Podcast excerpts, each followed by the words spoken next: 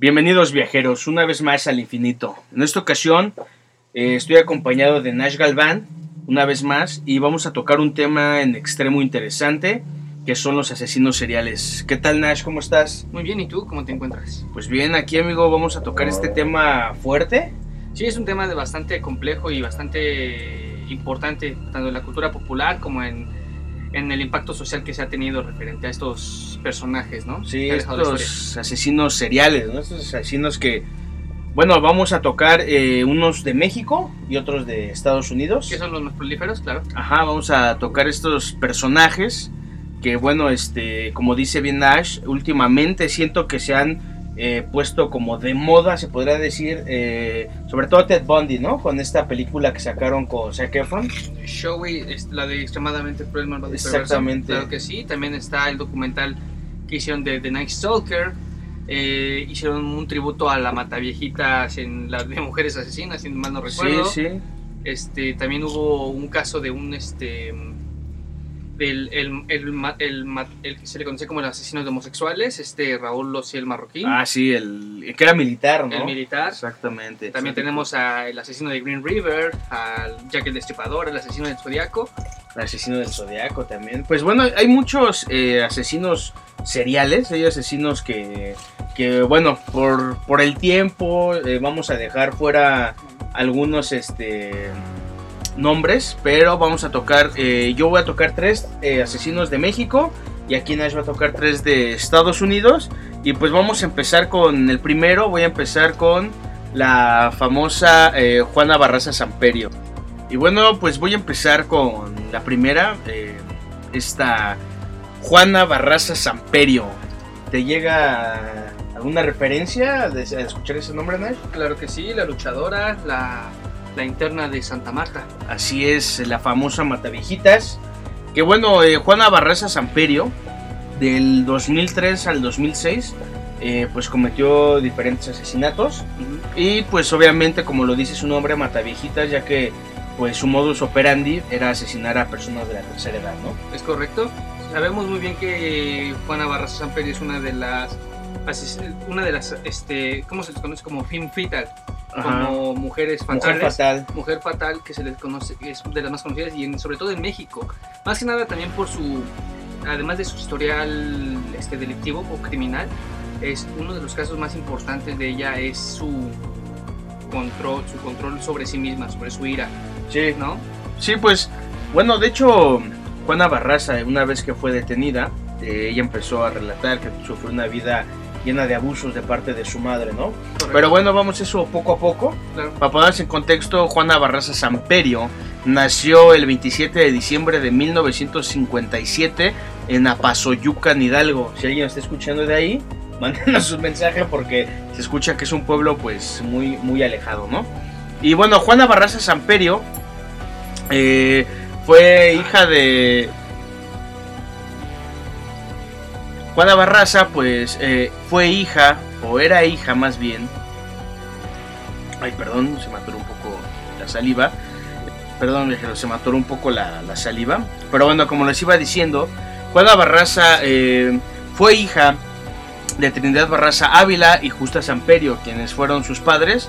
Y que bueno, eh, lo que ella relató es que ellos eh, vivieron en unión libre, 4 o 5 años. Correcto. Y pues bueno, el problema aquí es que su madre era alcohólica, tenía un problema con, con la bebida. Y una neurosis. Exactamente, y aparte pues eh, ella eh, pues ya era su alcoholismo tanto que eh, pues intercambiaba a su hija por, por cerveza, ¿no? Entonces estamos hablando de un maltrato psicológico, físico, sexual, ¿no? Completamente. Es correcto. Sabemos muy bien que desde que infancia es destino, ¿no?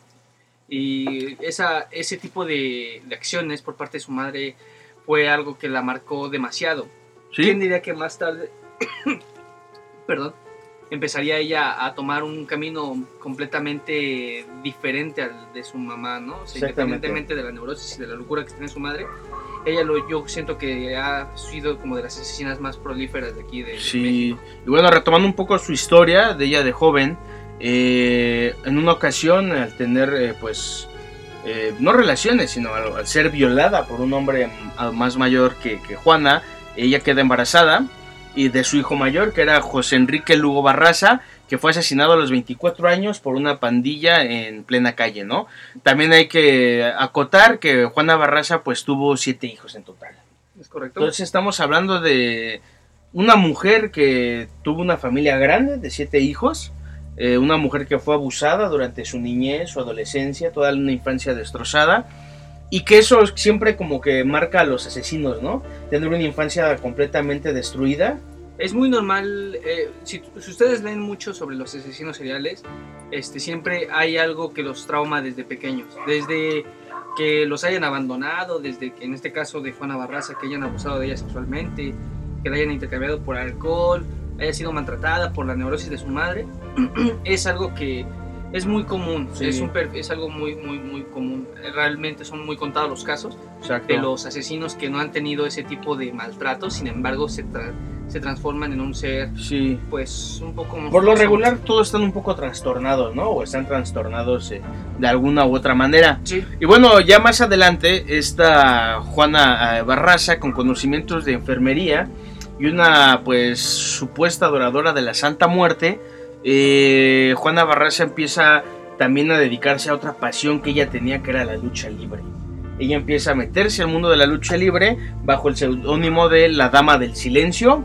Y también se dice que ella vendía palomitas afuera tanto de la Arena México como de la Arena Coliseo aquí en la Ciudad de México. Y bueno, de hecho hay una entrevista que le hacen en TV Azteca. eh. Ella está como una aficionada más en la arena, sin saber que era una asesina, que ya estaba en ya ese tiempo asesinando. activa, ¿sí? ya estaba activa. Porque recordemos que ella eh, asesinó desde el 2003 hasta el 2006.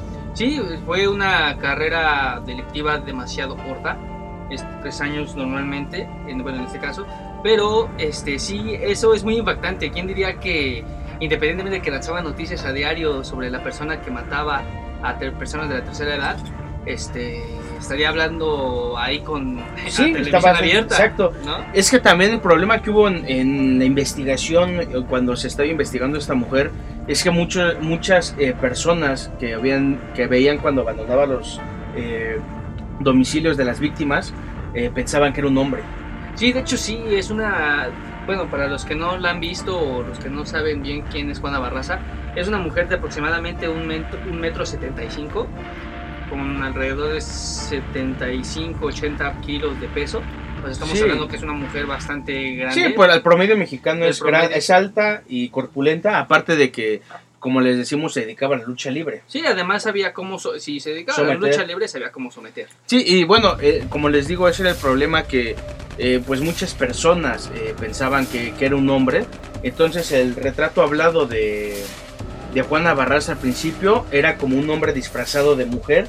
Y, lo, y obviamente los rasgos físicos los, los ponían más como de hombre. Entonces por eso fue tanto Hubo una tiempo. desviación. Exactamente, se nunca, desvió. como te reitero, eh, como le dije hace un momento, no ha, ha sido de las pocas female fetal que han sido este, identificadas. Sí. Realmente, hagamos un recuento, además de las Poquianchis y de Juana Barraza, ¿qué otra mujer? Y de Claudia Mijangos, ¿qué otra mujer asesina hay? Sí, no, pues la verdad es que son, Son contadas. pocas, sí, son contadas. ¿No? Y bueno, eh, también es importante recalcar y es importante también decir que su serie de asesinatos eh, hacia las personas mayores fue, empezó el 17 de noviembre del 2003, pero se dice que ella ya había cometido su primer asesinato a finales de los años 90, cuando asesinó a un hombre. Entonces estamos hablando de una persona que ya había asesinado a alguien, ya tenía esa sangre fría para hacerlo. Y bueno, eh, ¿cómo era su modus operandi de Juana Barraza? Ella iba, tocaba a las casas de, de ancianos que por lo regular estaban solos, ella los Los estudiaba, estudiaba. y ella iba diciendo que pertenecía al Seguro Social, al IMSS, ¿Mm? y pues se hacía pasar por enfermera para checarles la presión, alguna dolencia, y una vez que ella entraba y se y verificaba que no había nadie en el domicilio, las estrangulaba por lo regular, con el estetoscopio o con sus mismas manos. Hay veces que sí, y también hay, hay una... Recuerda que también no solamente fue por asesinato,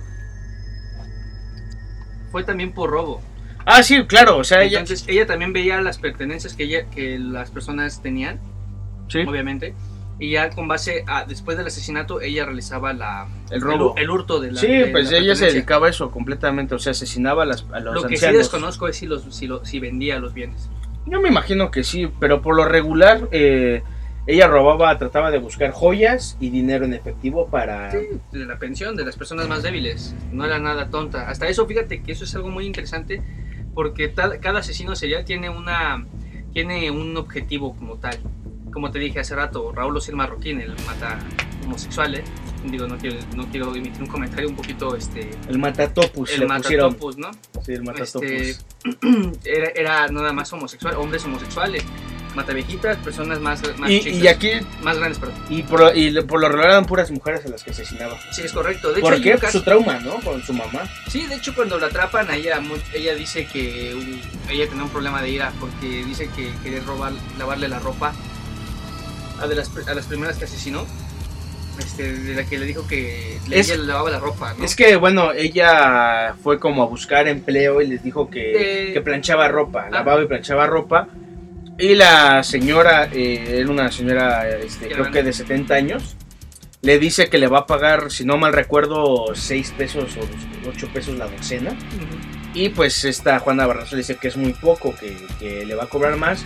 Y la señora le dice, eh, pues eh, con un tono altanero y déspota, le dice que así son las gatas. Aparte de jodida, se pone exigente. Exactamente, así. así son las gatas. Y ahí es cuando Ju- Juana Barraza, la matavijitas, se le activa un chip en la cabeza, explota y es la primera que asesina. Sí, de hecho sí, o sea, como te digo, ¿no? O sea, es, no es nada tonta, o sea, sabía cómo, cómo dirigirse a las personas.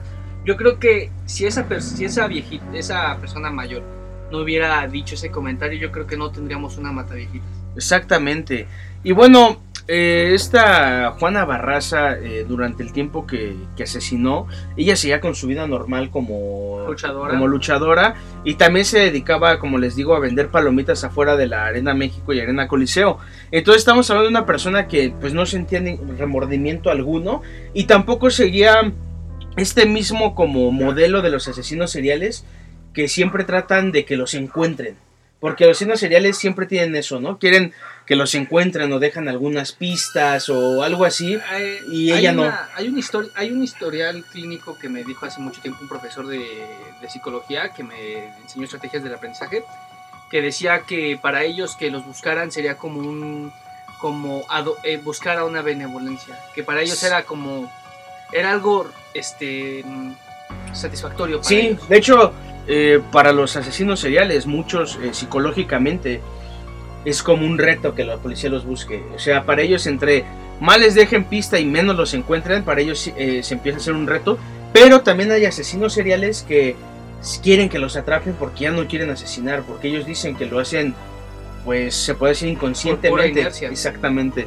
Entonces, eh, regresando a Juana Barraza, pues vamos al último asesinato, ¿no? El de Ana María Alfaro, que fue con el que fue su captura.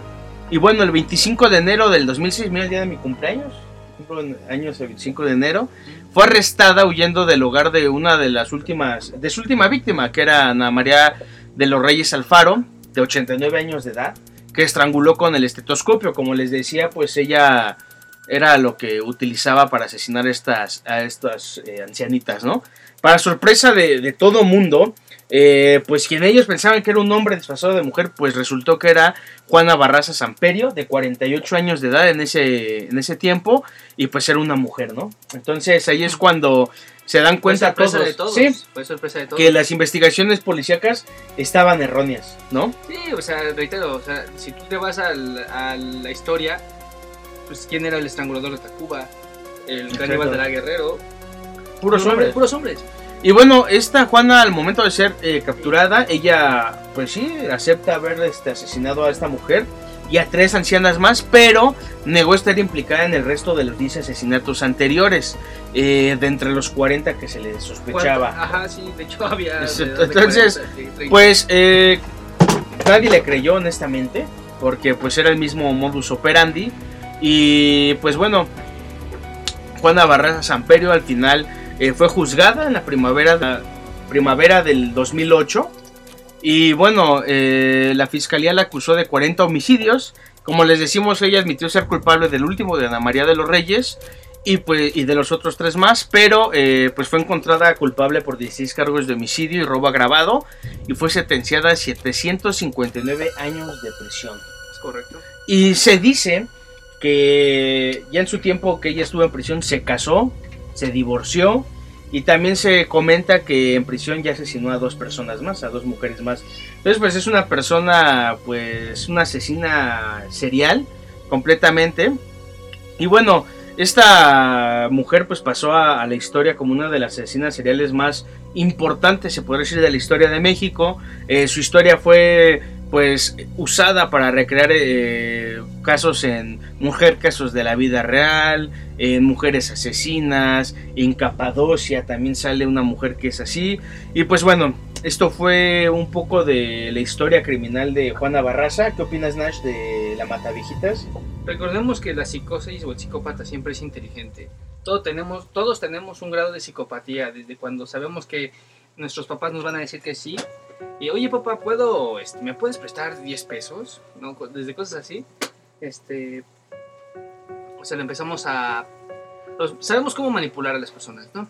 Entonces, ¿quién te quita que ese tipo de personas, psicópatas, asesinos seriales, este, sean, este, sean, este, un poco, sean un poco ¿cómo se le puede llamar? sí, o sea, manipuladores. Y son, manipuladores. Por lo regular son manipuladores, eh, mentirosos, eh, sobre todo... Estudiosos, porque... Muchos son inteligentes. Ah, sí, o sea, todos somos muy inteligentes. Todos no, pero me refiero a los asesinos seriales, hay muchos que son muy inteligentes. Ahí tienes el caso de ella, o sea, ella, era una persona que estudiaba a, las, a las posibles víctimas, ¿no? Y sabía cómo llegarles, ¿no? Exactamente, porque sabían que necesitaban que una persona era, era una persona vulnerable.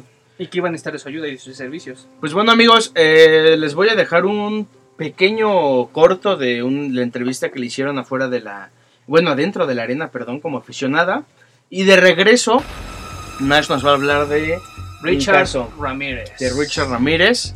Y bueno, no se despeguen viajeros. Era luchadora. Se hacía llamar la Dama del Silencio este es el fragmento de una entrevista realizada en 2006 en la Arena México, tan solo una semana antes de que se hiciera famosa como asesina serial.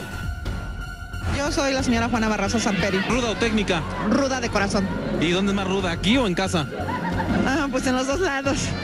Esta mujer durante al menos tres años asesinó a mujeres de la tercera edad en la Ciudad de México, con una infancia colmada de abusos físicos y psicológicos. Juana Barraza cada vez que mataba a una mujer, era como si matara a su propia madre. Odiaba a las señoras porque mi mamá me maltrataba, me pegaba y siempre me maldecía. Y ella me regaló con un señor grande. Y, bueno, viajeros, después de este pequeño audio de La Mata Viejitas, pues le doy la bienvenida a un viajero que acaba de llegar así de inesperado, pero que es bien recibido. esperado. Megami, ¿qué tal Megami? ¿Cómo estás? Muchas gracias, buenas noches. Bien, vamos a divertirnos un rato esta noche. Dinos, ¿tú qué opinas del tema de asesinos seriales? Es un tema, es un tema muy interesante, ¿no? Me gusta mucho este tema últimamente. Para ti, ¿cuál fue el asesino más que digas ese sí fue un hijo de su tal por cual? Hay uno colombiano que es este Alfredo Garavito, güey. Alfredo Garavito, ¿y qué nos puedes decir de él? Era pedófilo, Ajá. era asesino de niños. Fue por eso que era para mí un poco más monstruo, más este impactante o más fuerte porque sus, presas eran se parece un poquito más como al vampiro de Brooklyn, ¿no? Pues es que lo que tiene Garavito es que lo hacía de una manera muy pues muy sádica, ¿no? ¿A sangre fría? ¿A sangre fría? Pero a la vez pues muy pasional, ¿no? Porque tenía como que un fetiche o ¿Cuál era su modus operandi o qué? Eh, siempre en las poblaciones pobres. De niños pobres. Bajo recursos. Bajo recursos. Vulnerables, ¿no? Vulnerables. Engaños, ya sabes. Dulcecitos y. Sí, cualquier este, cualquier cosa que, puedas este, enredar a un niño lo, hacía y los violaba en diferentes puntos de pueblos como no sé, aquí son los maizales, ¿no? Allá hay diferentes cosas, no sé cómo lo conozcan allá, pero este en zanjas se los llevaba a su casa también. ¿Y ahí los mataba? Los abusaba sexualmente, fuerte, fuerte eso. Pero a mí me, o sea, ¿cometía necrofilia o primero era la pedofilia y después el asesinato? Este, los, este, Los gozaba, o Sí, sea, sí, sí, sí, lo los disfrutaba. disfrutaba, ¿no? y- Sí, no. Se escuchó medio raro eso. es que. Perdón, es que- viajeros, me que- de esto, pero se escuchó medio extraño eso. Los gozaba, dice. Es que. Sí, en su mente retorcida. Sí, ¿no? la mente retorcida. No, sí, para sí, ellos entiendo, es, sí este, pero fue gracioso, la verdad. Perdón, sí, o viajeros. sea, para ellos, para ellos eh, es una excitación muy cañona y para, ay, cómo me voy a gozar a este niño, o sea, como Sí, ahí sí, tienes sí, a, sí. Este, a este padre Maciel, ¿no? Sí, el padre Maciel. O sea, Igual otro que también de México, el, el Matanovias, ¿no? Ah, Ah, sí, el sí, matador. el Que Matanovias. cortaba el cabello, ¿no? Tenía, Sí, era su firma. Ajá. Porque muchos asesinos tienen su firma, ¿no? sí, era la manera de, de, sa- de, de saber, de hacerle saber a las autoridades que era Que fue sido él. ¿no? Aquí Sí. estuve yo. Puras exnovias, ¿no? ¿Sí? ¿sí? No fue así de que me encuentro a alguien en la una No, chica sí en la calle y la, la Como sus siempre- pretendientes. No, ¿no? siempre fueron sus parejas. Siempre fueron sus parejas. Y después de terminar la relación, eh, pues procedía a asesinarlas. Él caía en una psicosis. Pues yo creo que sí. En su mente yo creo que era así como terminaba la relación y el paso siguiente asesinar.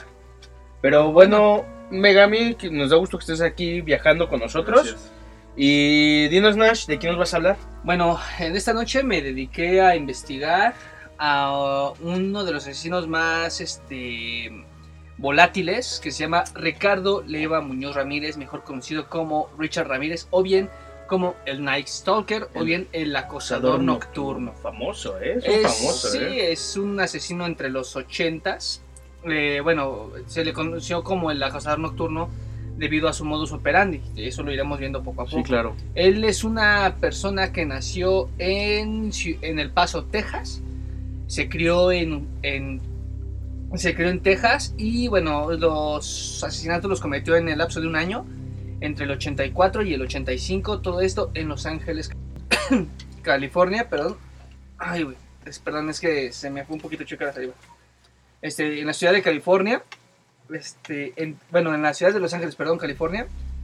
Eh, bueno, para ponerlos en contexto, Richard Ramírez nació en un matrimonio eh, bastante disfuncional, Como siempre, ¿no? sí clásico, ¿no? Clásico. Su padre era mexicano, su padre era mexicano, su madre igual, nativos de Ciudad Juárez.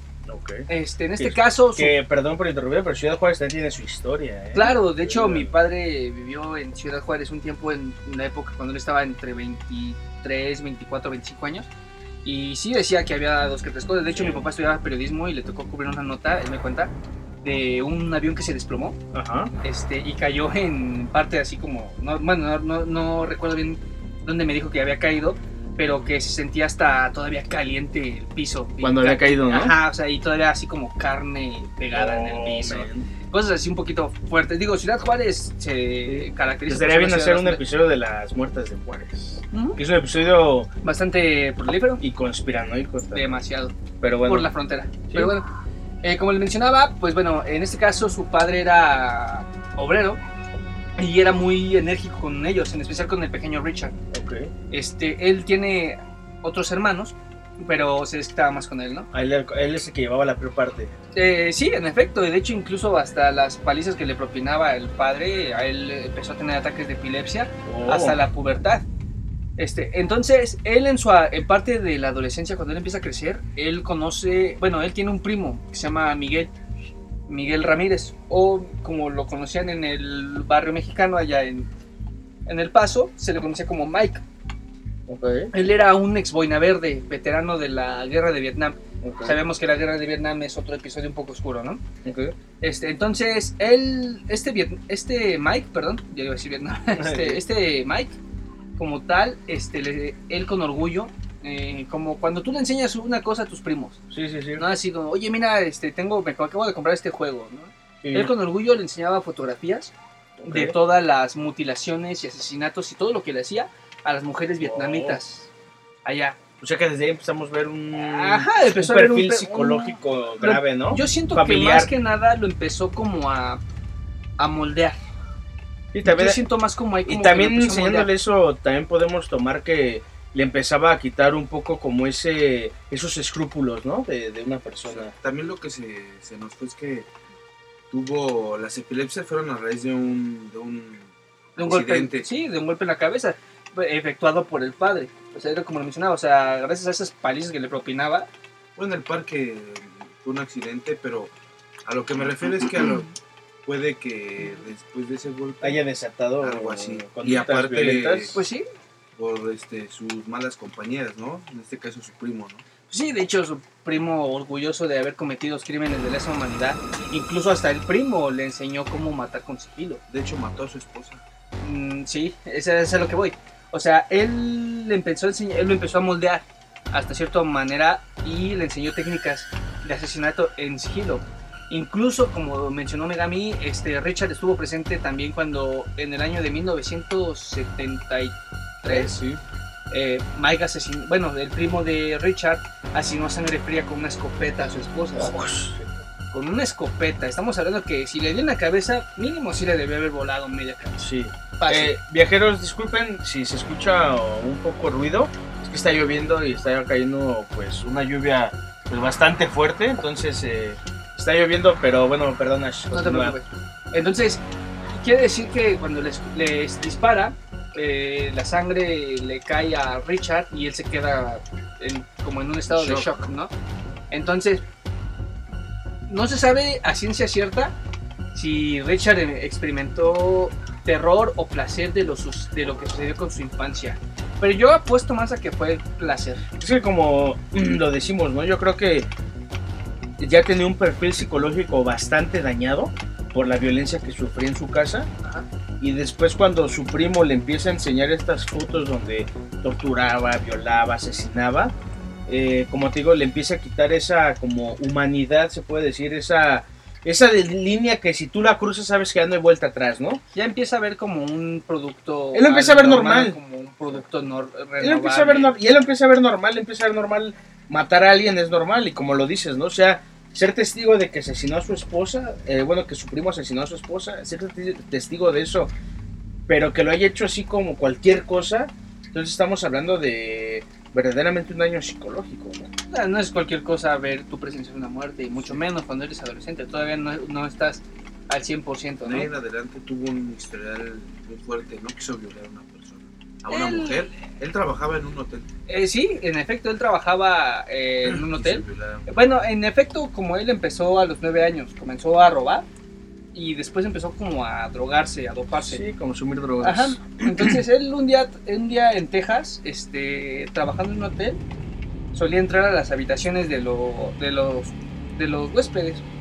Entonces en una ocasión él intenta violar a una mujer, pero su esposo no lo permitió. Bueno, el esposo de la, de la víctima, sí, de sí. la presunta víctima, este, incluso la defendió y se enfrascó en una, en una pelea con este Richard Ramírez, lo cual lo, lo repelió y no afortunadamente no hubo este como mayor no, No no pasó pasó mayores, mayores. exactamente Pero sin bueno. embargo en ese caso este estas personas esa- ese matrimonio o esa pareja no denunció Ese es el problema. No Tal vez si hubieran presentado los cargos correspondientes, hubiera Hubieran salvado diferente. muchas vidas. Exactamente. Y si hubiera, pues, no sé si terminado, pero si hubieran tal vez parado esa carrera, pues, asesina, ¿no? sí claro o sea pero estamos hablando de que a- incluso hasta estos sujetos tienen suerte Exacto. Pero bueno, entonces esta persona, este, empezó a, después de ese tipo de cosas, empezó a, asesinar, empezó a, empezó a, realizar actos que eran un poquito fuertes. Sí. En este caso empezó a asesinar, lo cual hacía más difícil su detención. Era que mataba, mataba personas sin importar su sexo.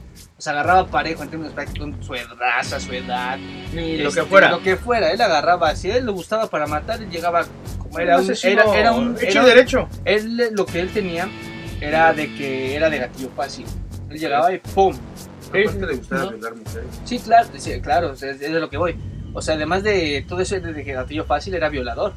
Entonces, él, utilizaba, él empleaba muchas armas, ya sea de arma- este, armas blancas contundentes como un bate de béisbol o hasta armas de fuego. Entonces, su modo operandi este, también era muy volátil, Ok. ya que él podía asesinar tanto de una manera organizada o matar sin ningún cuidado. En este caso, él se sentía parado por Satanás, que eso es algo que siento que fue más teatro.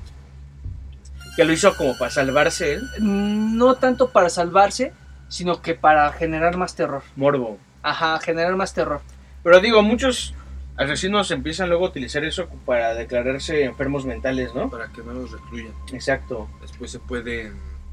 Escapar del este, psiquiátrico. No, Sí. escapar del psiquiátrico, a lo mejor recuperarse y... Sí, ya ser como una persona normal. Exactamente. Bueno, entonces esta, esta persona, ahorita les voy a explicar por qué lo del teatro, pero bueno, Ok. en sí como tal, él cuando salía, salía solía o salía a cazar, este, él siempre iba acompañado por un Walkman, de esos que le pones stop, como una Sí, su grabada, su cassette, su casetera portátil, y ahí andaba, ¿no? Y si le gustaba, su paliza contundente, violación. Entonces, eso, es- eso fue al principio. Ya posteriormente se empezó a hacer un poquito más, más sádico, más, más desorganizado. Ya un monstruo Sí, ya, completamente. ya un monstruo. Entonces, eh, en este caso, para él empezó a. Él, neta, literal, él era de los que generaba terror. Él luego agarraba niños y se los llevaba en su coche. Ajá. Así, los abducía, se los llevaba, ¡pum! se los llevaba, no sé, digamos, aquí estamos en una parte de la ciudad, en el norte de la ciudad. ¿Sabes qué? Te voy a llevar al, al sur de la ciudad, te voy a llevar a Tlalpan. Ok. Te doy una moneda y llámale a tus papás para que les digas que estás aquí. Nada más por el simple hecho de querer espantar. Sí, claro. O sea, eso es a lo que me refiero, que tal vez utilizaba tanto eso también para, para teatro. O sea, él era un... Él, yo siento que él sí era una reencarnación de la maldad. Sí, no, pues sí, pues todo lo que hizo, porque, pues bueno, ¿cuántos asesinatos hizo más o menos? Él hizo, él fue acusado alrededor de 14 asesinatos. Tan solo, Cinco tan- intentos de tan, solo matar a una persona ya te convierte en una, en una persona horrible, ¿no? Ahora matar a 14 personas. Él fue acusado cuando lo atraparon. Sí. Este su, fue en una de sus grandes, en una de su, en su última víctima, Ok. la cual esa última víctima sobrevivió al ataque. Sin embargo, ella tuvo, logró tener la fuerza para mm, arrastrarse por la ventana y asomar, as- arrastrarse y asomarse por la ventana para ver el, el ¿cómo se dice? El, el vehículo de escape de la persona. Pero ella, esta, para eso, Richard ya había asesinado tanto al esposo y ya había violado a su víctima.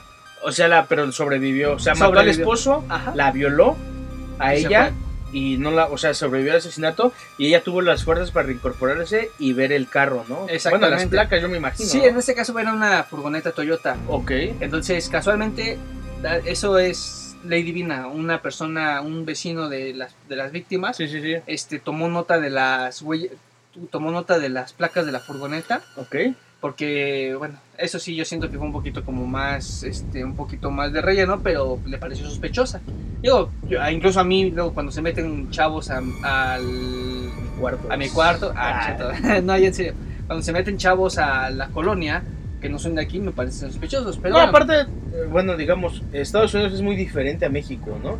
Estados Unidos, y hay videos, que hay unos un poco racistas, pero hay videos donde si no te ven, si no eres conocido del vecindario y te ven ahí caminando, le hablan a la policía. Sí, la claro. policía llega inmediatamente y te pregunta, ¿qué haces? ¿A qué vienes? ¿Dónde? ¿Por qué? Porque tienen esa cultura, ¿no? En varios países, ¿no? No tan solo en Estados Unidos, sino también en, en Canadá, en Europa, tienen esa cultura de, de ser un poco... eh, pues precavidos, ¿no? Entonces por esto pues afortunadamente la vecina pudo pues dar nota a las autoridades, ¿no? sí. Bueno, sí, no, incluso este, bueno, como le mencionaba, él, él fue acusado por 14 asesinatos, 5 intentos de asesinato, 9 violaciones, las Uf. cuales fueron entre ellas a menores, 2 secuestros. Oh, shit. 4 actos de sodomía, 2 felaciones forzadas, 5 robos y 14 allanamientos de morada. Era una ficha. Era una ficha, Era un monstruo. Era un. Él- Una por- basura, Por eso, güey. por eso te digo que él era un muy volátil. Él podía tanto. Ay, hoy mm, se me antojó matar. Sí, a ¿no? alguien. Despertaba con Ah, hoy mato, hoy violo, hoy secuestro, hoy hoy robo, hoy violo, golpeo. Hoy violo. Qué feo, güey. No, o sea, imagínate. Entonces, en el 89. Bueno, porque cuando lo, lo, lo atraparon, lo iban a linchar.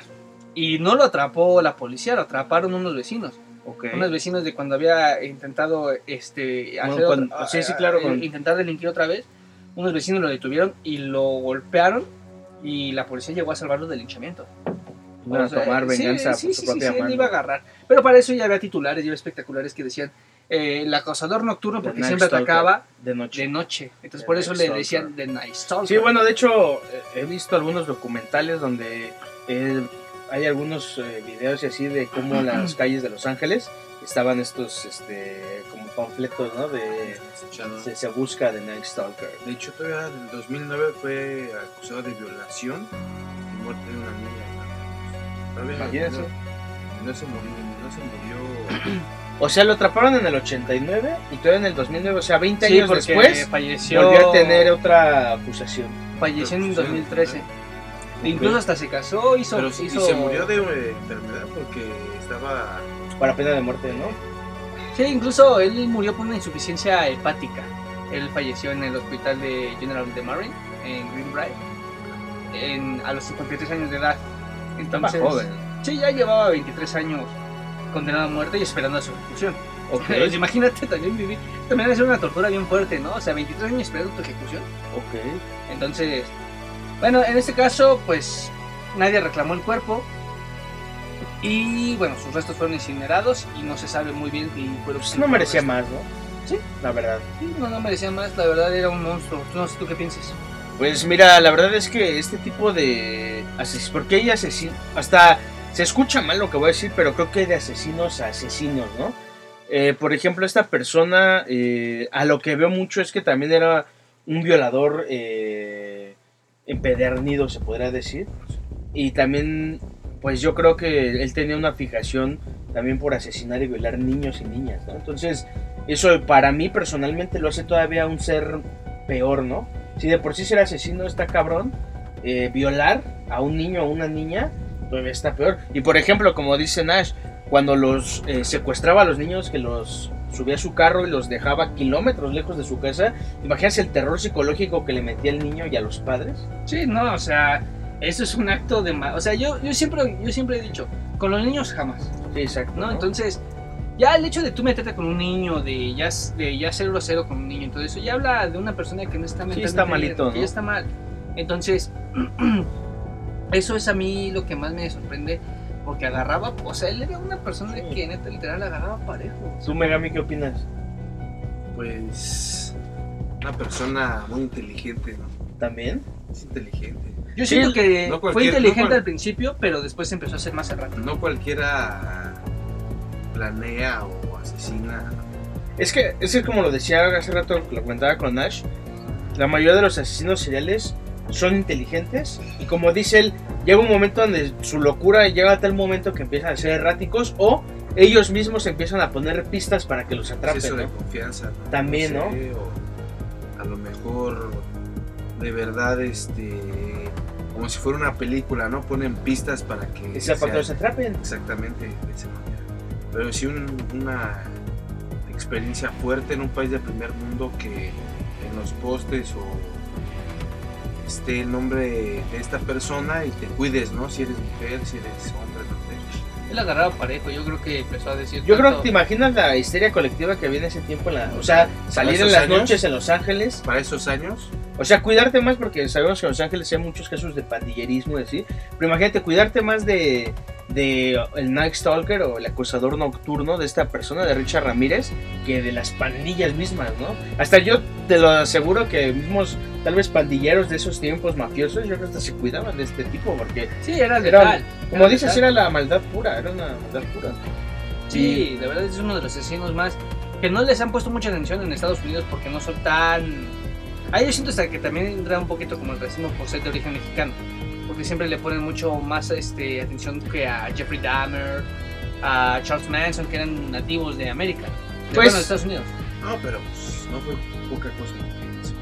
Sí, no, no, no fue poca lo que no fue poca cosa lo que hizo, pero sí hizo, bueno, como tal no, no hay mucha investigación sobre él, nada más que un asesino mató y así, pero no, realmente no se pueden estudiar tanto los lo que él tenía, o bueno, tal vez lo- los trastornos que tenía como tal vez Jeffrey Dahmer. Pues sí. Pero bueno, viajeros, eh, les voy a poner un pedazo de una entrevista que le hacen para que escuchen. Está en inglés, obviamente. Los casos que va a tocar Nash son eh, de personas este, americanas y que hablan inglés. Entonces voy a poner un pequeño este, corto de, de la entrevista que le hacen para que ustedes escuchen eh, pues la voz de, de este asesino que pues ya, ya murió y desgraciadamente pues asesinó a más de 14 personas. Porque también a- antes de cerrar este, esta cápsula, yo creo que muchos de los asesinos seriales matan a personas y la policía nunca sabe a quiénes, o sea, nunca se da con ellos, ¿sí me entiendes? Ah. Porque hay muchas desapariciones que nunca tienen respuesta y muchas pueden ser personas que fueron asesinadas por asesinos seriales que nunca se dio con ellos, ¿no? Sí, lamentablemente sabemos que los asesinos seriales son escurridizos como, como los moscos. Exacto. Entonces, este, suelen ser un poquito difíciles de atrapar. Pero si se escarba bien, dan con él sí o sí. Exacto. Y bueno, viajeros, eh, les voy a dejar este pedazo de la entrevista y regresamos porque les voy a dar un tema, les voy a hablar de un tema donde la poesía y el asesinato se mezclan juntas. to a person's frustration and anger, and uh, and uh, at some point in life, he explodes. Perhaps for Richard Ramirez, that anger and frustration turned to rage, which he in turn took out on his victims. His killings were so sadistic and brutal that even experienced detectives were shocked. He took a, a woman in her 60s and stomped her to death with his foot, leaving an imprint of a shoe on the side of her face. Y bueno, viajeros, después de escuchar este pedazo de la entrevista que le hicieron a Richard Ramírez, pues voy a hablar de José Luis Calvas Cepeda, mejor conocido como el caníbal de la Guerrero o el poeta caníbal. Eh, ¿Ustedes qué saben de este hombre? A ver, Nash. Pues hasta donde sé, sé que fue en el. la- en el. En, perdón. Entre el 2000 y 2010, en esos años, sé lo que. Sé que es una persona que se dedicaba como al teatro, ¿no? Que era como actor y le gustaba mucho escribir poemas y demás, ¿no? Exacto. ¿Tú, Megami? Solitario, ¿no? Un hombre muy solitario, romántico, poeta. Poeta y loco. Exacto. Un poco seductor, porque se comió a su pareja.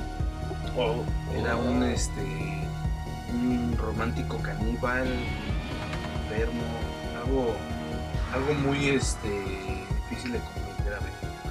Pues bueno, el caníbal de Guerrero, José Luis Calva Cepeda, nació el 20 de junio de 1969.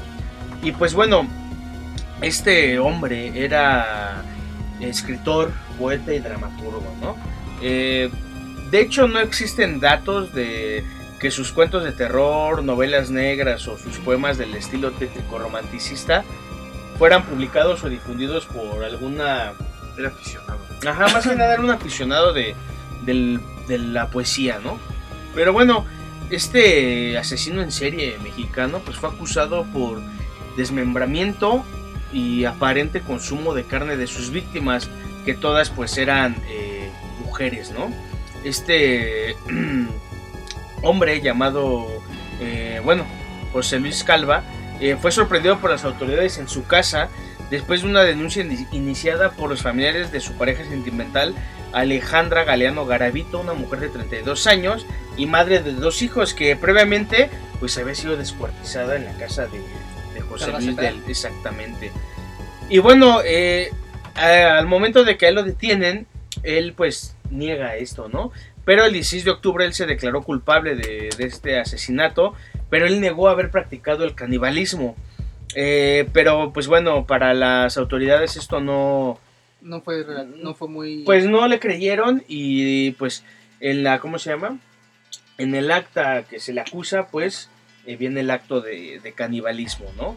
Porque eh, se dice que cuando entraron a, a este domicilio, en el sartén se encontraron restos de su carne y platos con cubiertos y hasta con un limón que nos hace presumir que, que se las comió. Tacos, ¿no? Sí, o sea, se escucha...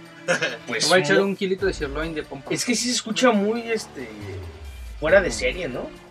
Sabemos que el canibalismo se ha practicado desde la época Y siguen prehispánica. o sea, este, practicando en ciertas pues, tribus. Tienes a los tlaxcaltecas, ¿no? Cuando mataban a los a sus enemigos, este, los mexicas hacían pozole. El pozole viene de... Que ¿no? bueno, quien no sepa de dónde viene el pozole, viene de ahí. Viene de ahí eh, y se hacía pues con carne humana. Entonces, ¿y qué se comían? Pues se comían el pozole, que era hecho de carne humana. Pero lo destazaban a Exactamente, era destazado, como si fuera un puerco hoy en día. También hacían como un tamal, ¿no? Bueno, También había uno, sí. sí. Pero digo, o sea, como dicen, estamos hablando de, de una tradición, entre comillas, que ya viene desde hace mucho tiempo, ¿no, Megami? Sí, no, ya es este tradiciones prehispánicas. Lamentable o afortunadamente, no sé cómo lo vean, por la conquista española, pues todo, todo eso se fue perdiendo, ¿no? Porque en muchos relatos, muchos escritos, se, venía, se veía eso, ¿no? De los españoles, ¿no? Que los mexicanos hacían este, sacrificios a los dioses y canibalismo, ¿no? Exacto. Pero en este caso algo muy, muy, muy extraño, ¿no? Se mezcla el romanticismo La poesía, con, el asesinato. con el asesinato, la muerte, ¿no? Sí, o sea, es que es- eh, reiteramos, el canibalismo ha sido una práctica que se ha efectuado durante muchos años, ¿no? desde los cuicuilcas aquí en el Valle de México para los que son del sur, eh, los tlaxcaltecas, los que son de Tlaxcala, incluso aquí en el Valle. Entonces, yo digo que este, este sujeto sí tiene un trastorno mí me gusta, a mí sí me haría interesante que hubiera investigaciones a nivel cerebral, así como lo hizo Jacobo Greenberg en el chamanismo, pero que hubiera investigación eh, cerebral, pero a este tipo de personas, ¿no? Claro, Sí, o sea, Sería interesante. Sí, de hecho incluso hasta me sorprende porque cuando dice me eh, dijo Infinito que sabía que lo arrestaron, ¿sabes qué fue lo chistoso? Y eso porque me lo contó una persona que trabajaba en la Secretaría de Seguridad Pública entonces me dijo que, que cuando entran a la casa, que entra un equipo, entra a la casa y ¡pum! derriban la puerta o la abren la puerta a la fuerza, entonces el sujeto este se alarma y vivía en un tercer, cuarto Ah, piso sí, se aventó. se avienta, Se avienta, pero cae de la mera cabeza. ¿no? Entonces dices, güey, ¿de aquí? Pues, se ve, ¿no? Este, Sí. Hasta lo, lo los, suturaron. los paramédicos este, auxiliándolo, ¿no? Pues de hecho por eso tuvo que presentar su declaración en el hospital Choco por, por esto, ¿no? Porque como dices, se aventó de, de- de la ventana y sufrió una conmoción cerebral. Fue leve, la verdad, pero pues bueno, ahí tuvo que estar en el hospital. Entonces, eh, ahí es cuando se le vincula eh, con el asesinato de otra de sus exnovias, a quien encerró en su automóvil, eh, la encerró desnuda para que ella no pudiera escapar. Y eh, bueno, al llegar a un basurero de la ciudad, la descuartizaron. Entonces, eh, ¿En pues, vida o muerta? no, pues yo no sé, la verdad. Yo digo que sí fue. Puede ser que sí. Porque también a él, a él se, le relacionó, se le relacionó con la muerte de una prostituta que también tenía pues características similares a la descuartización que él había hecho ya con estas otras dos mujeres. Y pues bueno, este... Entonces como les decía, estamos hablando de modus operandis que ellos realizan, que son eh, modus operandis muy similares y que también gracias a, a estos errores que se puede decir que ellos tienen, pues es cuando el, eh, se les, se les eh, atrapa, ¿no? O se les puede, pues, vincular con otros eh, homicidios, con otros asesinatos, ¿no? Igual, eh, como muchos asesinos seriales, tienen muchas filias, ¿no? Muy pervertidos. En este caso, a una de sus víctimas le hizo ver pornografía a su filia Oh, y la y tuvo relaciones sexuales este como todo un masoquista sadomasoquista no le gustaban las, las filias fuertes no es lo que a lo que casi siempre eh, no a lo mejor todos pero la mayoría de los asesinos seriales tienen ese tipo de, de filias ese tipo de fijaciones no Sí, y bueno, también después en el en octubre del 2007 salió a la luz otro expediente de la fiscalía en donde se detalla la vinculación con otra exnovia que presuntamente pues fue maltratada por el caníbal de la Guerrero, una profesora de inglés de 23 años y como dice de Megami fue la que a él él obligó a ver películas eh, de sofilia y a tener relaciones sadomasoquistas. Quien no sepa qué es el sadomasoquismo, pues son estas relaciones donde el dolor es parte de- del La coito, violencia, ¿no? La violencia, el dolor. Y pues bueno, o sea, conociendo ya un poco más de este hombre, pues podemos imaginarnos un poco cómo era el sadomasoquismo de, de este hombre, ¿no? Yo me imagino que era pues completamente una violencia brutal, ¿no? Y bueno, después de esto, eh, cae eh, preso, obviamente. Y José Luis Calva eh, murió el 11 de diciembre de 2007 tras presuntamente ser asesinado en una celda de la cárcel. Y pues bueno, supuestamente fue un suicidio que él cometió ahorcándose con un, cinturón, pero pues su hermana en algunas declaraciones que hizo, ella dijo que lo mandaron a matar y pues cuando van a reconocer el cadáver eh, a la CEMEFO, eh, pues presentaba marcas de tortura y una presunta violación por parte de los internos, quienes supuestamente eh, metieron un palo por el ano y le destrozaron los genitales. Viajeros, eh, sé que estamos tocando palabras y temas fuertes, pero bueno, es lo que sucede con estas personas y bueno, estos pues seres de, de la oscuridad, la verdad yo les llamaría así, es lo que ellos hacen y han provocado, ¿no? Entonces, se dice que supuestamente lo pues lo asesinaron a él y este y pues dicen que según también esto antes de que él muriera, este José Luis Calva eh, se había vuelto loco y pues mirándolo eh, él decía que era el caníbal, soy el caníbal, él decía, ¿no? Soy el caníbal.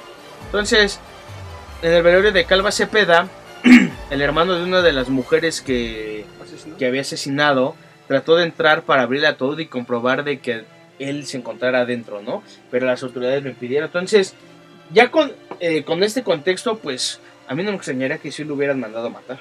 Pues eh, recuerda que, eh, que cuando se realiza una, un crimen en contra de una mujer, pues en el reclusorio se, en el reclusorio en el que esté se van a enterar por qué está censurado. Sí o sí, siempre Sí, se claro. filtra la información. Entonces, en cuanto ellos tienen esa información, saben de este güey se pasó de lanza con una Sí, con una y mujer. bueno, Ahora en vamos las a cárceles darle- son cosas brutales. Sí, sí, ahí sí es el infierno. bien. Estaría bien hacer también un episodio sobre las cárceles, ¿no? Hay muchas historias de de terror, pero de un terror más humano, ¿no? De violencia, de violación, de asesinato. Y también hay algunas historias de terror, ¿eh? Sí, ahí tienes el, el psiquiátrico de, de San Rafael. ¿no? Sí. Y pues bueno amigos, eh, Calva Cepeda, pues como les digo, se le decía el caníbal, el, el caníbal de la Guerrero, pues se decía que era poeta. Entonces, eh, pues él, como les digo, que se le llamaba que él era un poeta, pues solo existe una obra conocida y la novela se titula Instintos caníbales o 12 días. Entonces, pues él ya daba a entender que tenía esas conductas, ¿no? Trastorno, Ese ¿no? trastorno.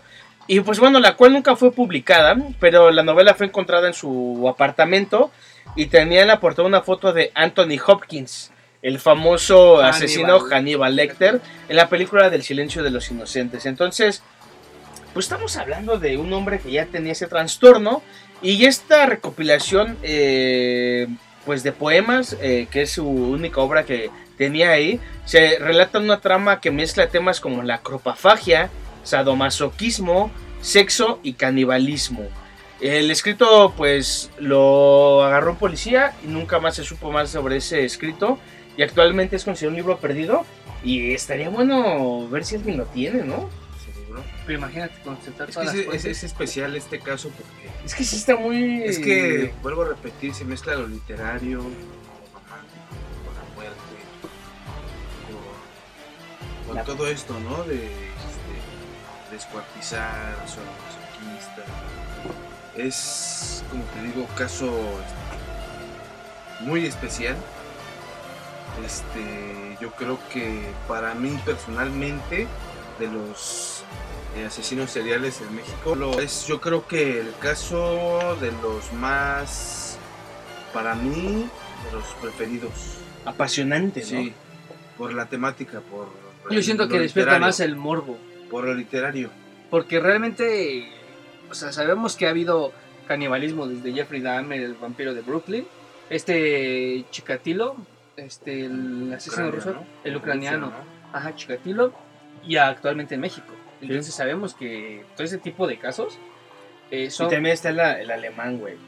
No me acuerdo cómo se llama. Creo que es Sí, Chikatilo. que- No, no, no. Hay un alemán que que, este, que se ofrecía, bueno, ofrecía comercio a sus a víctimas. una persona en el Cannibal Coffee. Ah, también tienes a la, a la tamalera de Indios Verdes. Pero bueno, ella ella no se lo comió. Pero imagínate, las personas que comieron ahí, es un tamalito de salsa verde. Total. Brutal, ¿no? Y bueno amigos, este fue el caso de El caníbal de la Guerrero. Les voy a dejar aquí una parte donde él está recitando como un, un poema. Y después de esto Nash nos va a venir con otro interesante caso. El cual, claro, y no quiero que se sientan atacados, todo esto lo vamos a tocar como un poquito como se tocó a, a viva voz.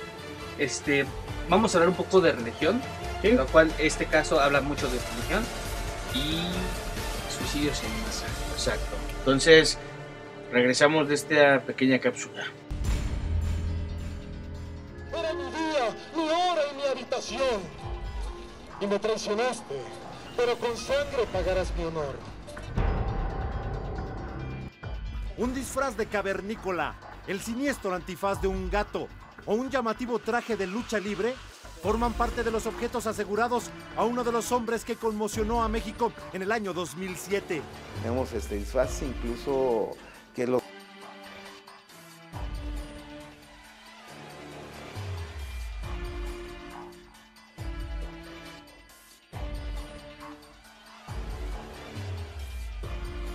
¿Qué tal viajeros? ¿Cómo escucharon esta poesía del caníbal de la Guerrero? Que les dejé este pequeño pedazo. Pero bueno, ahora vamos a tocar otro tema que nos va a presentar el buen Ash, que pues abarca la religión, la secta y el asesinato. Con el ¿De qué vamos a hablar? En este caso, vamos a hablar del pastor o bien líder religioso Jim Jones. James Warren Jim Jones. Brutal, ¿eh? En este caso, él nació en Indiana el 13 de mayo del 31 y falleció en Jonestown, Guyana, el 18 de noviembre del 78. En términos prácticos, él fue un pastor, fundador y líder de la secta del Templo del Pueblo. Jonestown.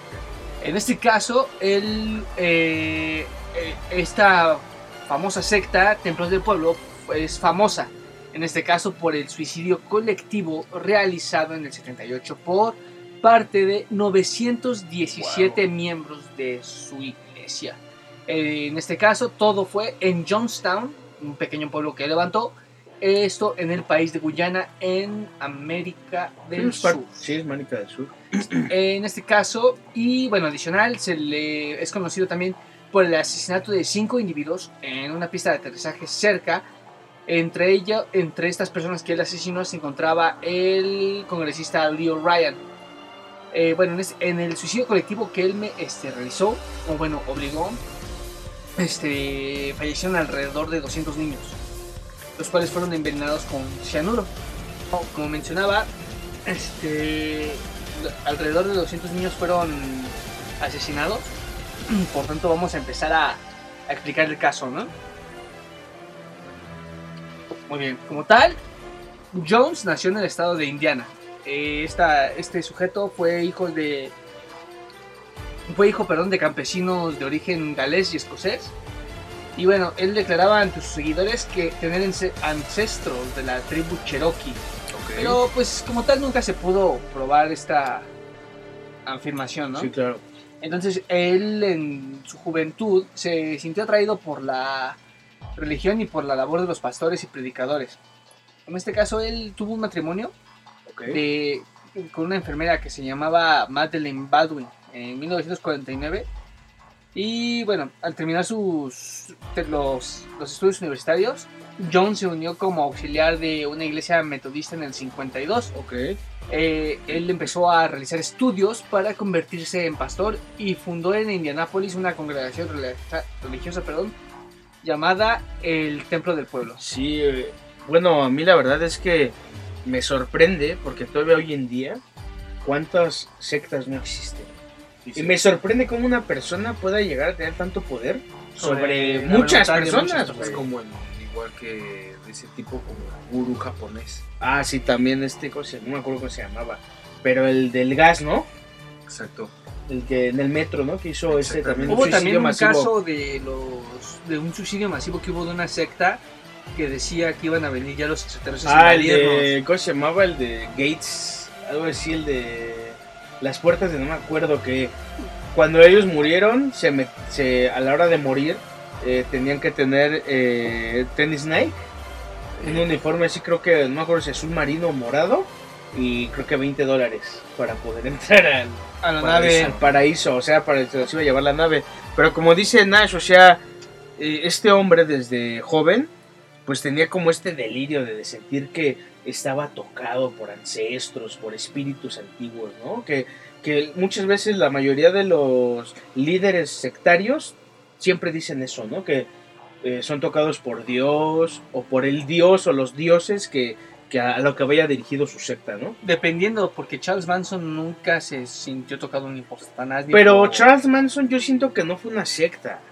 Charles Manson lo que tenía es que era una persona demasiado inteligente y tenía una, ajá, tenía una facilidad de, habl- de- del, del habla, de la palabra, de convencimiento, que así de fácil, él nunca se ensució las manos por nada. Más bien, ¿sabes que Yo siento que era Era- fanatismo, lo de Charles Manson. Era un fanatismo llevado a, a otro nivel, obviamente, pero este Jim Jones sí era completamente una persona que creía que era un mesías. Ahí yo siento que él sí empezó a lucrar y empezó a tener Claro. como muchas muchas este La religión siempre va a ser. Es el mejor negocio. No conozco. Es el mejor negocio, amigo. Ninguna religión o secta que no lucre con, con la ignorancia. Pues con la creencia de las personas. Y más con que la. Mira, te voy a ser honesto, si a mí una persona viene y me dice que es el Mesías, te voy a decir, sí, a ver, me co- córtate la oreja y póntela otra vez. Estas personas se mataron, bro. ¿Tú me entiendes? Entonces es algo muy. Pues muy cabrón, ¿no? Que yo no logro entender. Bueno, pero en este bueno, caso, síguele. este, este sujeto como tal, pues no sé por qué empezó a transformarse. Porque él incluso realizaba este trabajos de beneficencia y caridad a las personas que no tenían, que tenían bajos recursos, incluso hasta drogadictos. Los ayudó con su rehabilitación. En este caso, este, él empezó a rechazar la Biblia y él mismo empezó a sentir que era una divinidad, es lo que decía Infinito, ¿no? O sea, de que él se empezó a sentir una, un mesías. mesías, sí. Un mesías. Y bueno, este, en el 65 ordenó a su, a su comunidad, formada en este caso por alrededor de 170, 150 personas, Ok.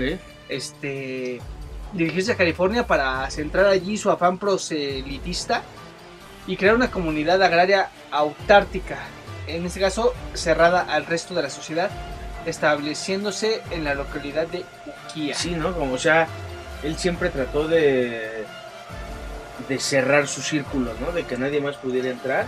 Y de obviamente a sus seguidores, pues también, ¿no? Negarles este contacto con las demás personas. A mí lo que más me interesa es cuando ya realiza la migración a Johnstown, lo que es, es Guyana. Eh, en este caso, eh, Guyana es un pequeño país como tipo, como tipo, como tipo, sí es una isla. Bueno, no es que sí está pegada al continente. No, pues es un país muy pequeño. Es un país muy pequeño, es una, es un chirris alrededor No de se habla español, se habla francés. La Guyana francesa. Y es un país obviamente colonizado por los franceses y que pues muchas personas ni siquiera saben que está en el continente americano, que está en Sudamérica, porque pues es un país muy pequeño, eh, pobre, sí, pero eh, que es muy pequeño y que yo creo que lo más famoso que tiene es esto, ¿no? Lo de Johnstown, cuando migraron allá a Johnstown. Pero a ver, síguele, bro. Él lo que, bueno, lo que en sí como se relata en el caso, este, la ubicación dificultaba a Jones la captación de nuevos adeptos.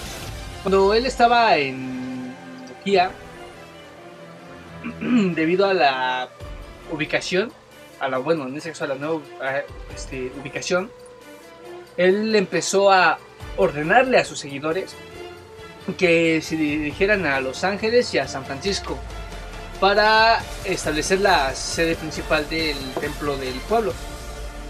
Eh, desde esa fecha, Jones empezó a ganar gran fama en San Francisco, realizando curaciones por la Sí, claro. ¿no? Ya sabes, cuando ves los famosos videos en el TikTok o en el Facebook, que te dicen, señor, por favor, que quiero que esta persona baje de peso y, ese- Y me ese agarra tipo- la panza. y le agarro la panza, ¿no? O sea, ese tipo de cosas yo siento Sí. que fueron como Sí, algo así, ¿no? ahí se viene todo eso, güey. Entonces, este, él y bueno, asombrado al público con su disciplinada congregación religiosa basada en la doctrina comunista. Jim Jones y su esposa Madeleine tenían un hijo biológico y habían adoptado alrededor de seis niños. Más de, más de cinco niños, seis niños aproximadamente, como manera de predicar contra el racismo. Entonces asumo que estuvo adoptando alrededor de, ¿qué te puedo decir? Sí, este, niños asiáticos, afroamericanos o bien latinos, ¿no? Entonces yo siento que él no tenía mucha, mucho, como mucha fijación en eso, ¿no? Pues es que quería demostrar que estaba en contra del racismo, ¿no? Y de hecho, eh, si nos damos cuenta, la mayoría de sus seguidores eran afroamericanos, personas de raza negra. Sí, en efecto, entonces en sí como tal yo siento que esto lo hizo más como para fundar su familia arcoiris. Entonces, como manera de predicar contra el racismo, ¿no? lo que me mencionaste hace un momento. Entonces, a mediados de los 70, po- poco más de la mitad de los seguidores de Jones eran de raza negra, como lo mencionabas hace un momento. Entonces, presionado por denuncias de prensa sobre explotación laboral contra los, segui- los seguidores de los, sus seguidores o bien las palizas que les daban o amenazas para las familias que intentaran abandonar la comunidad, Jones afrontó opiniones adversas de la prensa. Sin embargo, los líderes locales como el alcalde George, George Moscone y el concejal Harvey Milk, todos estos en San Francisco, se manifestaron su apoyo a Jim Jones alegando la firme lucha contra Jones contra el racismo y la discriminación. Gracias a las obras de beneficencia emprendidas por Jones, el alcalde Moscone le encargó la administración de las viviendas construidas por- con fondos municipales. En este caso todo eso fue en el año del 75. O sea, imagínate qué inteligente era este sujeto para poderse ganar incluso hasta un gobernador. Pues es que es a lo que vamos, ¿no? Estamos hablando de los años 70 donde pues el racismo, de por sí el racismo en Estados Unidos, pero ese racismo estaba, estaba un poco más arraigado, ¿no? A la gente de esos años. Y pues, al final de cuentas, estamos hablando a lo que hoy se conocería como populista, ¿no? Demasiado populista. yo diría. Entonces, pues, se gana a estas personas y pues, como dices, ¿no? Le dan la, la confianza. Sí, lamentablemente sí, pero yo siento que sí sería un poquito como... Se arrepentirían Pues sí. posteriormente. Porque al hacerse más crítica la opinión de la pública contra Jones, este partió apresuradamente a Guyana en 1977. Todo esto fue seguido pocas semanas después por los 900 feligreses. Wow. O sea, lo, y lo ahora siguieron. ya vámonos a la cereza del pastel. Lo más fuerte. Lo más fuerte. Eh, en este caso se realizaron muertes masivas en Guyana. Todos los miembros de su grupo, bueno, la gran parte de, de sus seguidores siguieron a Jim Jones desde Estados Unidos hasta la selva de Guyana, donde, según la doctrina de salvación de su líder, se edificaría en realidad un paraíso en la tierra, lejos de Estados Unidos y de la sociedad capitalista. Allí Jones compró al gobierno de Guyana una amplia propiedad rural donde edificó una comunidad llamada Jonestown. Jonestown. También era un hombre con un ego bastante monstruoso, ¿no? Pues es que la mayoría de los sectarios, de los líderes sectarios son así, tienen un acto, un ego, perdón, eh, muy elevado y siempre, te digo, llegan a, sentirse ellos seres, eh, pues ya espirituales, Eh, ¿no? volvemos a lo mismo, inteligentes, ¿no? Sí. Personas inteligentes saben por dónde entrarle a las personas. Exacto.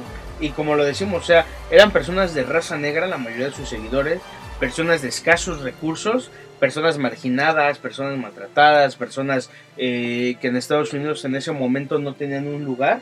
Y él, obviamente, agarrado de todo eso, los acogía en su, en su secta. Y eh, obvia- imagínense, o sea, irse a otro país, comprar, una, comprar un espacio al país para llamarlo como tú quieres, ¿no? Jonestown. Entonces, estamos hablando de una persona con un poder de manipular demasiado grande. Sí, en efecto. Como tal, este. Jonestown, Jones, perdón, es. Jones, Jones eligió Guyana por ser un país de habla inglesa, lo cual pues, facilitaba las comunicaciones, ¿no? Además de que ser este. La mayoría de, de- de los habitantes de ahí ser este, de raza negra. En noviembre del 78, eh, el, el congresista Leo Ryan acompañado de periodistas y algunos disidentes de la secta, Este, obviamente esto se, de- se debe a la cuestión de que ya había varias denuncias, Sí, varias, varias acusaciones de la explotación laboral y las palizas de Jones. Este, bueno, por parte de los seguidores de Jones. Leo Ryan a asegurarse de que, de qué era lo que pasaba, ¿no? Entonces, Ryan quería investigar también si eran ciertas las noticias sobre abusos sexuales de mujeres de la secta por parte de Jones y palizas a los descontentos. Jones ocultaba cara, su cara detrás de unas gafas. Entonces, este, yo siento que también hay una persona que era difícil de descifrar, ¿no? Pues sí, pues era una persona que no quería que...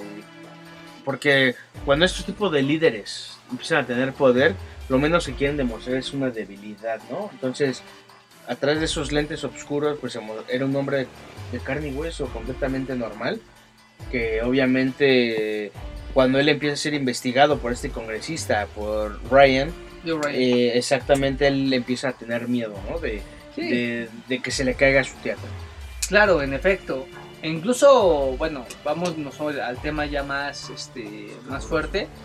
Este, Jo- Jones como tal provocó un suicidio colectivo. Pero, perdón, Ash, a mí me gustaría recalcar que este Leo Ryan eh, Ah, sí, sí. viajó. Sí, y sí, sí, sí, en efecto sí se realizó una investigación.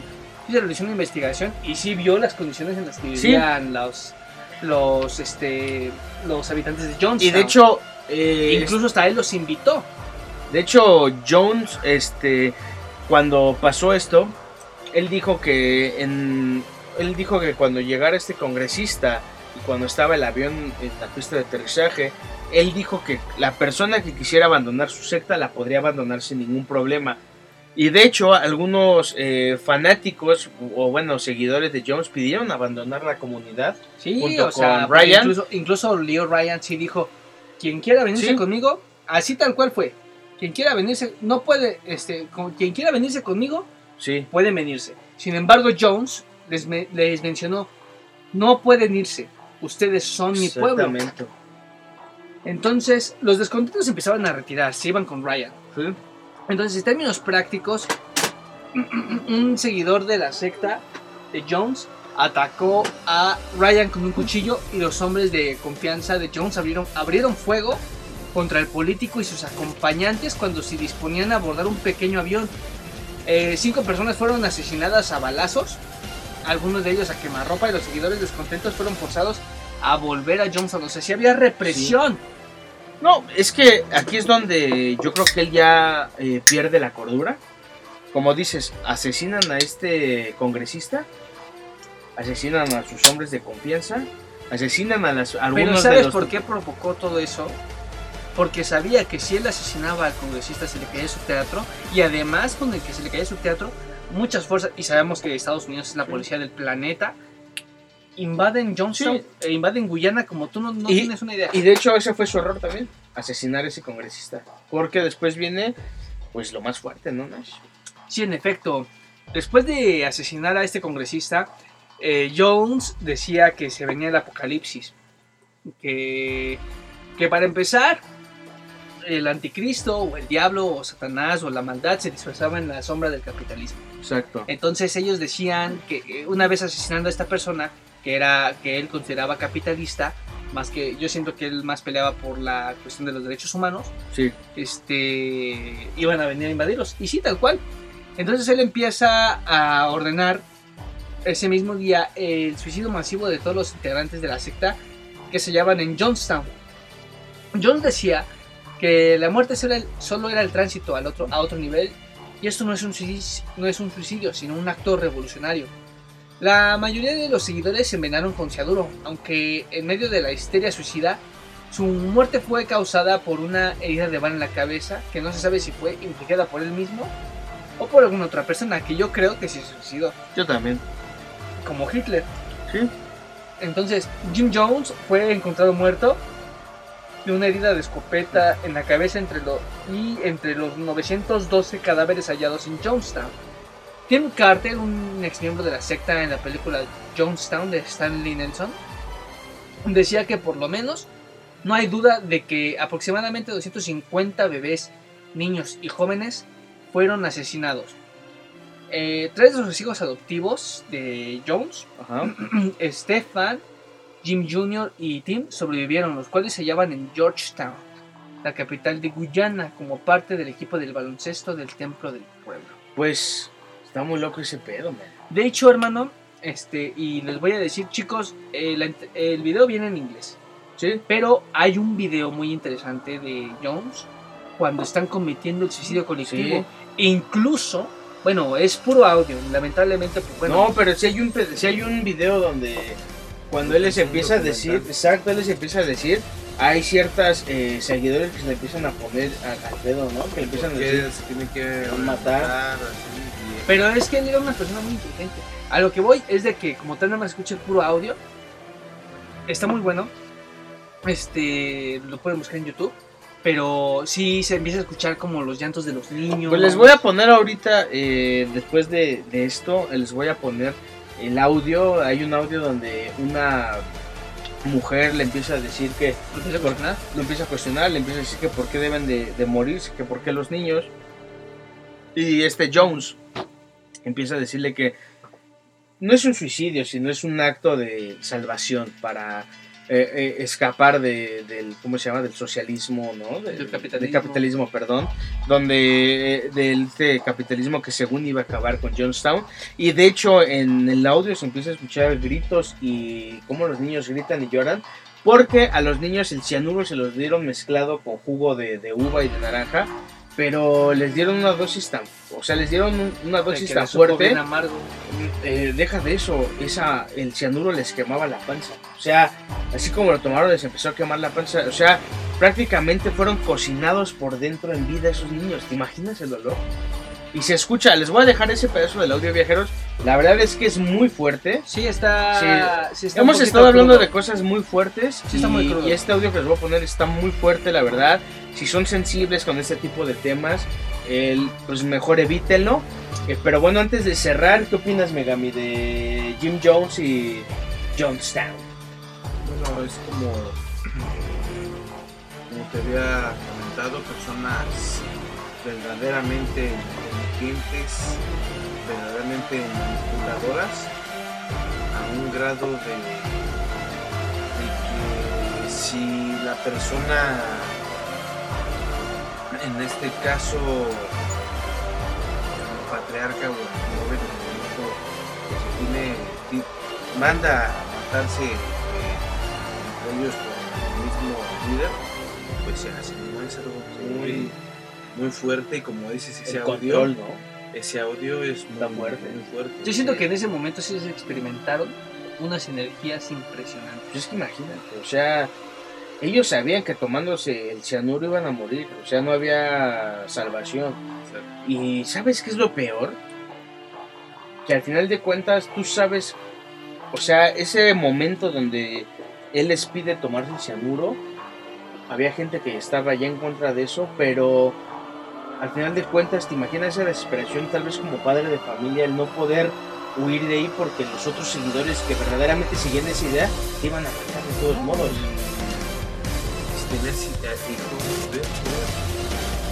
Exacto. Porque de hecho a los primeros que les dieron el cianuro fueron los niños. Sí, porque eran los que más respingaban. Exacto, fueron los niños. De verdad el, audio es muy Vean esa fuerte. película de la caída, cuando ya están entrando lo, el ejército ru- ruso, yo sé cómo, cómo empieza a envenenar a sus hijos, ¿no? Y empiezan con los niños. Entonces, los niños siempre son las cosas más fáciles Sí. y por ellos empiezan primero. Eh, viajeros, les recomiendo eh, buscar en, en YouTube estos videos de Jim Jones. Son fuertes, la verdad es que no son fáciles de digerir. Eh, son muy fuertes, sobre todo escuchar a los niños llorando, gritando, porque ahora que cuando tú escuchas este, ahora que escuchas este podcast, viajero, vas a saber que ellos gritaban y lloraban porque se estaban cocinando por dentro, ¿no? Sí, se estaban quemando, Exacto. deshaciendo. Entonces, viajeros, con este caso de Jim Jones vamos a cerrar esta primera parte. Nos alargamos más de lo que pensamos que iba a durar este es podcast. un podcast, Sí. es un podcast que nos puede dar para mucho. Sí, se Y alargó. ahí podemos irnos a otros asesinos. Entonces, eh, vamos a dejarlo aquí, esta primera parte. Y la segunda parte vamos a tocar el tema del monstruo de Catepec, Ted Bundy y con cuál otro vamos a cerrar el próximo episodio. Raúl Ociel Martínez. Exacto, el sádico. Entonces, viajeros, les agradezco mucho, le agradezco a Nash por acompañarnos. No, no, no, no, infinito gracias a ti por la invitación. Sabes que en este caso tengo mucho material y pues espero y no les no les afecte este audio que van a escuchar en este momento, ¿no? Gracias, Megami. Muchas gracias por la invitación. Esperemos estar presentes próximo. Y bueno, este, vamos a. No va a ser la última vez que me Exactamente. Les invito a seguirme en Facebook como el Infinito, en Instagram como el Infinito MX, en TikTok como el Infinito 02. En Telegram también tengo eh, mi canal de Telegram, el Infinito. Y también estamos en Discord. Tengo un proyecto con varios podcasters latinoamericanos llamado Los Iluminados. Entonces pueden buscarnos en Discord, busquen Los Iluminados. De todos modos les voy a dejar el link en la página de Facebook para que se unan y ahí van a encontrar diferentes podcasters que suben este tipo de temas. Van a encontrar obviamente mi, mi contenido. Y bueno amigos, les quiero recordar que seguimos viajando y no vamos a terminar hasta llegar al infinito. wouldn't be alive today. I just like to thank Dad because he was the only one that stood up for me when I needed him. And thank you, Dad. I'm, I'm glad you're my brothers and sisters, and I'm glad to be here. Okay. Please, for God's sakes, let's get on with it. We've lived, we've lived as no other people have lived and loved. We've had as much of this world as you're going to get. Let's just be done with it. Let's be done with the agony of it.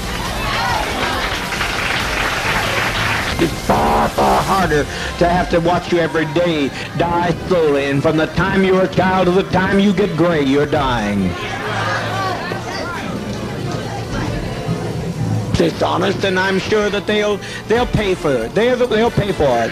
This is a revolutionary suicide. This is not a self-destructive suicide. So they'll pay for this. They brought this upon us, and they'll pay for that. I leave that destiny to them.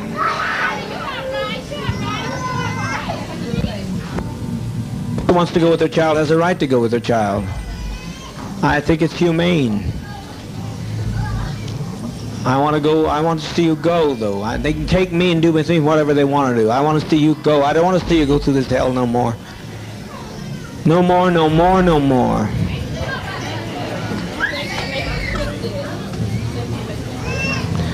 We're trying. If everybody will relax, the best thing you do to